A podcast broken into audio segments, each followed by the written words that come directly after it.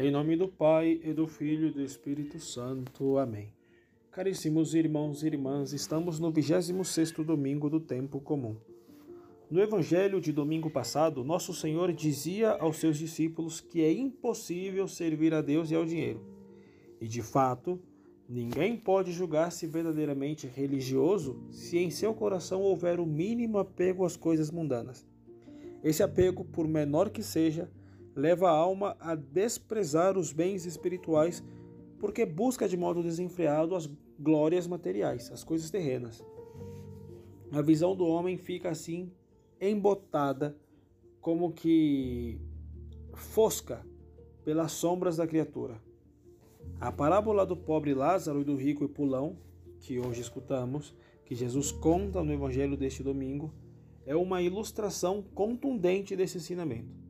O rico Pulão, ao contrário de Lázaro, é exatamente o típico personagem que serve ao dinheiro. Com isso, ele dedica todo o tempo de sua vida à conquista daquilo que o vil metal pode comprar, os bens materiais. Vil metal me refiro aqui ao dinheiro, que nada mais é que metal. E essa é a sua ruína, porque agindo assim, o rico e pulão deixa de acumular tesouros no céu para servir-se com os requintes passageiros desta terra. Nenhum dinheiro, caríssimos, pode comprar o amor de um filho ou de uma esposa. Nem mesmo a maior fortuna é capaz de comprar as virtudes, os dons de céu, perdão, e os dons de Deus e a eternidade no céu. Esses bens espirituais só se adquirem no serviço a Deus por meio da oração e da caridade. E esses são os bens que tornam a vida humana realmente cheia de sentido e de alegria, pois são bem eternos, que nem a traça ou a ferrugem podem destruir, como diz nosso Senhor Jesus Cristo também no Evangelho. O dinheiro, por isso mesmo, deveria servir apenas para nutrir as necessidades básicas de nosso corpo humano. Mas, quando ele se torna a razão de ser das pessoas, acaba se tornando um obstáculo é, como que um impedimento à verdadeira felicidade, aos verdadeiros bens que preenchem a alma de fato. E assim as pessoas descobrem a alma para cobrirem o corpo de púrpura e linho fino. Gastam seu tempo em academias e clínicas de estética, fazem investimentos e negociações, às vezes criminosas, na tentativa desesperada de aumentarem o próprio capital. Todo esse investimento, porém, deve resultar numa única coisa: no nada. Sim, porque todo investimento do rico avarento do evangelho terminou com a sua morte e ele foi enterrado no mesmo cemitério que o pobre Lázaro. Além disso, nosso Senhor diz que Lázaro, ao morrer, foi levado pelos anjos à presença de Abraão. Por sua vez, o rico não alcançou a mesma glória porque já havia recebido seus bens durante a vida, ou seja, ele já havia investido no lugar errado. Nosso Senhor revela com essa parábola como o apego aos bens desta vida é uma estutícia, é uma estupidez, porquanto faz o homem acumular bens que passam por a morte. Nesse sentido, os santos sempre recomendaram uma salutar meditação sobre os novíssimos, ou seja, sobre o destino final da vida humana, uma vez que o pensamento sobre a morte contribui para nos recordar da fragilidade de nosso ser. Apesar de a cultura atual fazer de tudo um pouco para ignorar a existência da morte, essa é uma certeza inevitável que mais cedo ou mais tarde chegará para todo mundo. Inteligente, portanto, é aquele que sabe se preparar verdadeiramente para esse momento.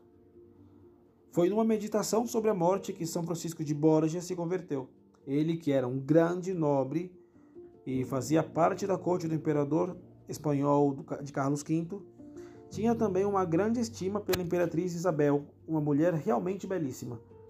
Quando ela faleceu, São Francisco teve a missão de acompanhar o corpo da esposa do imperador até a cidade de Granada, onde seria sepultada. O calor era grande e isso acelerou o processo de decomposição do cadáver. Ao abrirem o caixão, São Francisco e todos os presentes viram o rosto da belíssima rainha, agora irreconhecível, totalmente desfigurado. E São Francisco de Borja, contemplando aquela imagem horrível, disse em seu íntimo: Nunca mais eu irei servir a um senhor que me morra. E caríssimos, quem serve ao dinheiro serve ao Senhor que vai morrer. Mas quem serve a Deus alimenta a própria alma com as virtudes, com as graças e está ornando o seu coração com uma beleza eterna, com a beleza de um Senhor que venceu a morte. Daí a grande diferença entre a morte de Lázaro e a morte do rico. Este terminou seus dias na amargura do inferno, enquanto aquele outro encontrou a verdadeira alegria na presença dos anjos e dos santos de Deus. Do que adianta, pois, conquistarmos todos os tesouros deste mundo, se com isso podemos perder a vida verdadeira?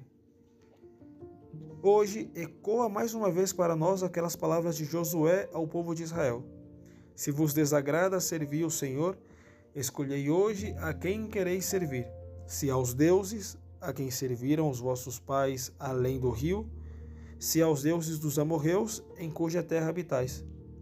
De nossa parte, caríssimos, precisamos responder com ele: Eu e minha casa serviremos ao Senhor. Somente assim poderemos evitar a queda nos vícios, nos apegos aos bens deste mundo, que nos arrastam ao pecado mortal e, por conseguinte, ao inferno. Com astúcia demoníaca, os servos das trevas querem nos distrair a todo tempo com as riquezas desta terra, a fim de que nos esqueçamos do único bem necessário, que é amar, adorar e servir a Deus nosso Senhor e assim salvar nossa alma. A única coisa necessária não é o dinheiro, não são os bens deste mundo, é Deus unicamente. Sejamos, pois, pobres como Lázaro, para no fim de nossas vidas sairmos carregados nas asas, nas asas dos anjos do céu e assim possamos gozar eternamente da visão e presença de Deus nosso Senhor. Em nome do Pai, e do Filho e do Espírito Santo. Amém.